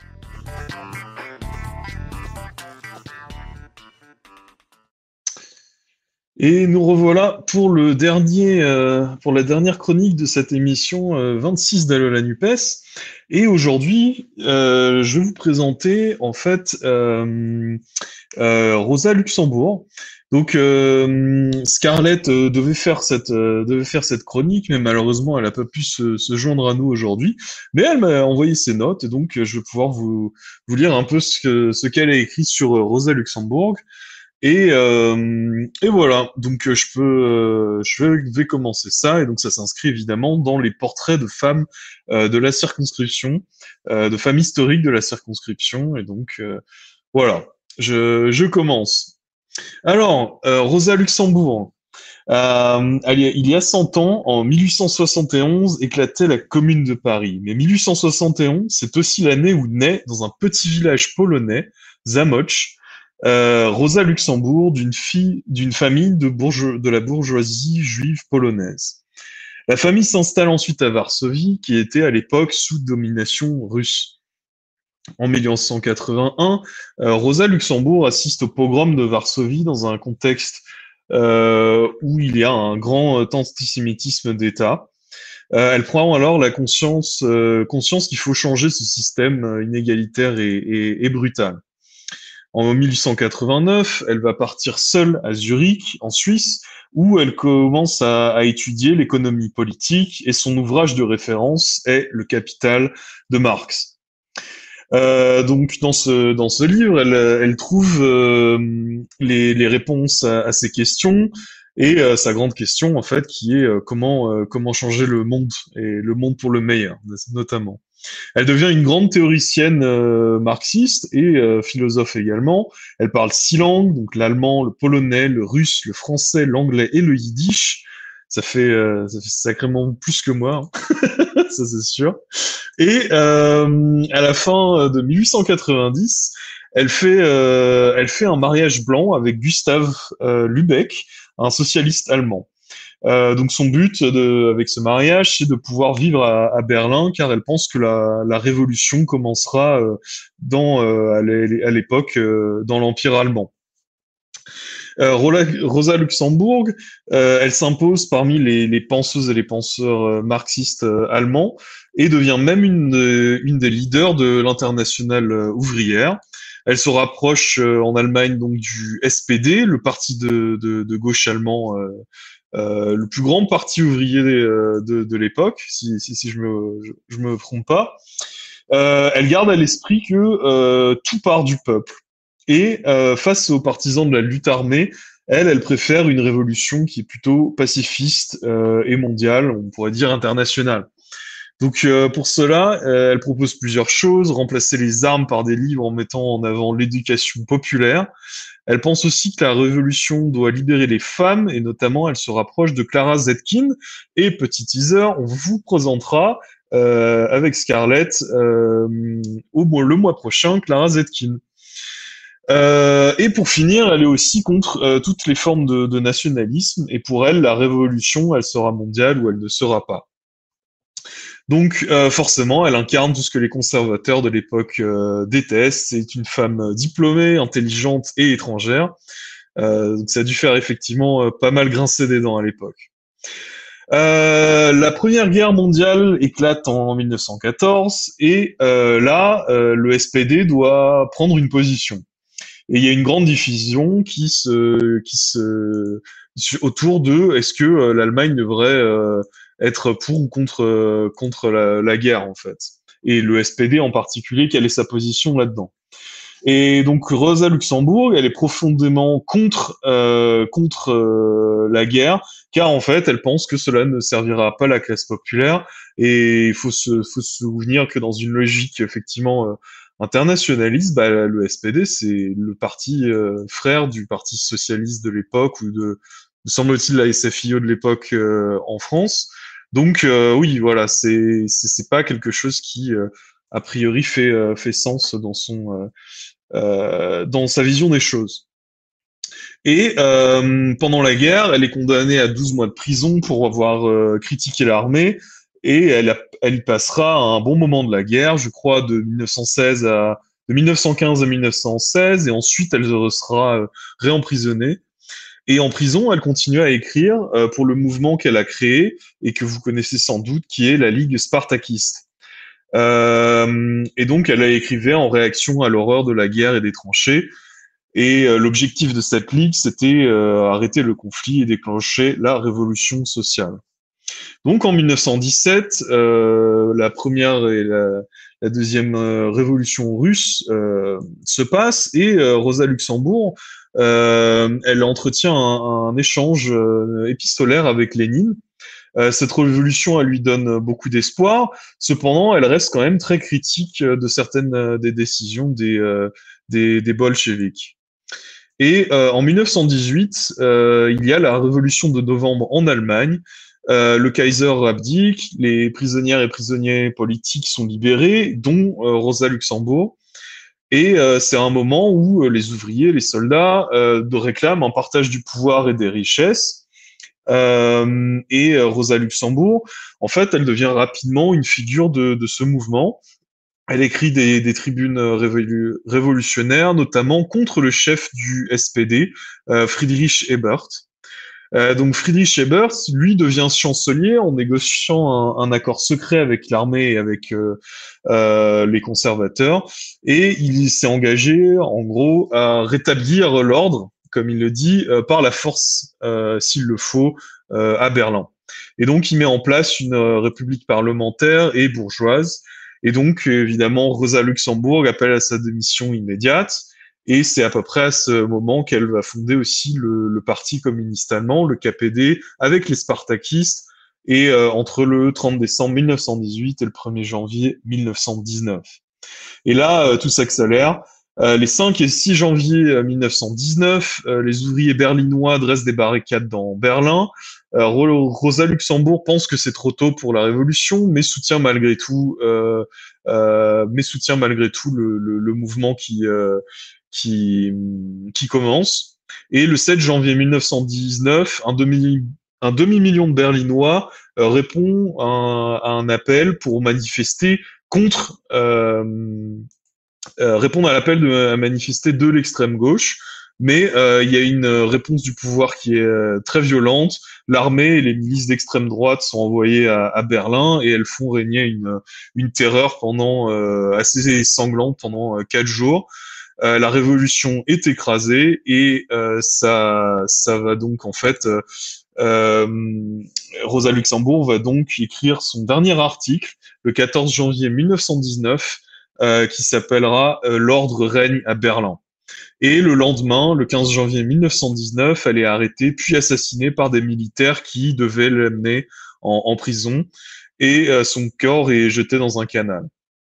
Donc elle laisse derrière lui une œuvre d'une quinzaine de volumes, euh, dont euh, l'accumulation du capital en 1913 et la brochure à Junius, rédigée en prison et publiée en 1916. Et donc ce sont deux euh, grandes réflexions panoramiques sur la notion d'impérialisme et qu'elle ajoutera au marxisme. Et donc elle a aussi publié un, grand nombre d'articles aussi dans les, différentes revue, euh, revue de gauche de l'époque. Donc voilà, euh, ça c'était un petit, un petit, un rapide panorama, je pense, de qui était Rosa Luxembourg, donc une, une femme très importante de la circonscription. Et, et, donc, en fait, Scarlett m'a donné aussi deux petits liens à vous envoyer. Donc, il y a un lien que je vous ai envoyé dans le chat qui est en fait un podcast sur Rosa Luxembourg et euh, son idéologie euh, révolutionnaire et marxiste. Euh, donc ça, c'est un podcast de, France Culture et un autre qui est un podcast de Révolution permanente où vous aurez plutôt l'aspect historique. Donc voilà, ça, ça fait un, un, spectre assez large et n'hésitez pas, ce sont des podcasts très très intéressants. Donc voilà, j'espère que ça vous aura plu, euh, ce portrait assez court sur euh, Rosa Luxembourg. Et euh, donc, on se retrouvera le mois prochain pour un, portrait sur Clara Zetkin, qui notamment a, a mis en place les journées internationales des femmes. Voilà. Donc, un dernier petit jingle et on se retrouve pour la conclusion. À bientôt et un grand merci à Scarlett pour, euh, pour les notes. Ciao, ciao, à bientôt.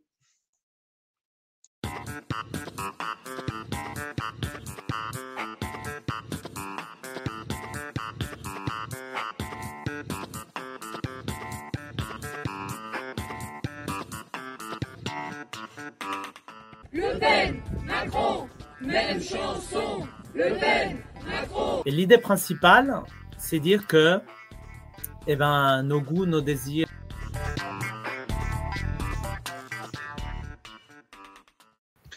Et voilà, les survivants. les survivants du, du, de la grande émission de, de cette de ce euh, mois-ci. C'est vrai qu'elle était Euh, très complète, hein, mais Très complète, mais euh, écoute, euh, c'est pas si mal. Hein. On- Quatre sujets en une heure et demie. On... D'habitude, on est peut-être plus, même peut-être plus long que ça, en fait. Un Donc, effort. euh, non. Ouais, c'était chouette, c'était chouette. Bah écoutez, euh, ouais, un grand merci à vous, Euh, Maxime, Mathias. apparemment, bah, pour à votre Romain, tu as dirigé ça d'une main de maître aujourd'hui. Ah, bravo. Écoute, euh, on essaie de faire le technique. on essaie de faire le mieux. Et puis, euh, bah, un grand merci encore à Asma et Tom qui ont dû partir malheureusement euh, avant la avant la fin de l'émission. Mais euh, ouais, c'était super intéressant aussi leur discussion sur euh, sur euh, ce qui se passe dans l'agriculture. Euh, bah là, c'était surtout en France, mais aussi en Europe euh, en particulier. Euh, C'est des, je pense, des problématiques qui vont rester euh, qui vont rester pour les européennes. Et pareil, vous sur l'immigration, effectivement. Je pense que ça va encore malheureusement être l'un des points, l'un des points clés de, de, de ce qui va se dire autour de- des élections européennes, quoi. Donc, donc je pense que ça c'est intéressant. Et comme le disait Asma, c'est important de le rappeler. Si vous n'êtes pas inscrit sur les listes, euh, euh, les listes pour les européennes, faites-le. Euh, sachez qu'il faut aussi vérifier votre inscription euh, locale. Euh, donc, par exemple, si vous êtes euh, inscrit pour certaines élections locales, euh, moi c'est en République tchèque, mais ça pourrait être aussi en Allemagne, vérifiez si vous êtes sur ces listes-là ou pas, parce que vous n'êtes pas censé être inscrit deux fois, etc. Vous pouvez pas voter deux fois, attention avec ça. Hein. Donc, euh, donc voilà, choisissez euh, où vous voulez voter. Et, euh, Plus on pouvait avant. ouais, ouais, ouais, On mais bon. pas le droit, mais on pouvait. On pas le droit, mais on Écoute, euh, je sais pas, mais euh, moi en tout cas, j'ai vérifié, je suis pas inscrit sur euh, sur les listes tchèques, donc normalement je devrais pouvoir euh, voter en sur les listes françaises à l'ambassade. Donc donc voilà, pour moi pour moi ça devrait être bon. Donc n'hésitez pas là-dessus. N'hésitez pas là-dessus. Alors, est-ce qu'on a des petits thèmes peut-être pour faire un petit teaser pour les, l'émission suivante? Est-ce qu'on a déjà des thèmes un peu définitifs ou, ou pas? Je me demande. Ah, on a la. la... Dis- Dis-moi. pardon. Bah, tu avais parlé de la, la chronique, non Avec euh, euh, Clara Zetkin. Voilà, tout à fait. Euh, ouais, la, la chronique sur euh, les femmes de la circonscription. Donc euh, ça, ça pourrait être, euh, ça, ça pourrait être euh, quelque chose effectivement euh, qui va, qui va arriver euh, le mois prochain. Et euh, bah écoutez, pour l'instant, c'est à peu près ce que, ce que, ce qu'on peut vous annoncer euh, officiellement. Après, il y a, ouais, c'est pas officiellement, il y a Mais, plein euh, de thèmes d'actualité, non hein, Je veux dire, euh, les manifs Oui, oui, contre l'extrême droite en Allemagne aussi. tout à fait. Ah, Dans le Mm. monde entier, les manifs de solidarité pour la Palestine aussi. Ah, ah, ah. Euh, Et on, on voudrait faire aussi, euh, il faudra qu'on en discute, mais il faudrait qu'on fasse justement une émission un petit peu plus en particulier sur euh, euh, les législa- sur les, les européennes et euh, pas forcément, euh, pas, au moins dans, dans les procédures et comment s'inscrire et quoi faire attention à quoi, etc. Donc euh, donc voilà, Euh, suivez-nous en tout cas. À voir, à voir si euh, s'il y a de la place pour la prochaine fois, mais c'est vrai que euh, Mhm. il y a, il faut, euh, donc il va y avoir à la fin du mois la panthéonisation de, euh, de Manoukian, Ah Euh, oui, tout à fait. Manoukian, et euh, donc en plus ça, ça, on resterait sur sur le terme, euh, sur, sur le thème des étrangers, et euh, ça me ça, ça me dirait bien de faire une, une chronique culture sur, euh, sur la fiche rouge et sur, sur ce qu'a été le, le groupe Manoukian pendant la, la Seconde Guerre mondiale. Mais, euh, mais à voir. Ouais, ouais, ça, ça, c'est. On a plein de pistes, comme vous voyez. C'est pas les idées qui manquent. c'est plutôt le, plutôt le temps et euh, bah, l'actualité aussi qui parfois dicte un peu les priorités de, de certains thèmes. Donc, euh, donc voilà. Ben, écoute, euh, écoutez les gars, je pense euh, on a plutôt fait un, un bon boulot encore. Et puis merci encore à, à toutes celles et ceux qui nous, qui nous ont suivis. Et euh, vous retrouverez euh, donc toutes les, toutes les émissions euh, coupées, découpées, remontées sur YouTube et aussi sur toutes les plateformes de podcast si vous préférez juste l'audio. Donc, donc voilà, n'hésitez pas à nous faire des suggestions et, à nous retrouver donc un peu sur tous les réseaux sociaux aussi. Donc un, grand merci à vous et puis nous on va aller se coucher je pense. on a fait du bon boulot. Le, le Exactement. bien fait. Donc, euh, donc voilà, ça va être, euh, ça, ce sera bien pour nous. À la semaine prochaine, alors tout le monde. Enfin, non, à la- au mois prochain. Au prochain maintenant. À la fois prochaine, ouais. Au mois prochain. Ciao, ciao, à bientôt. Salut.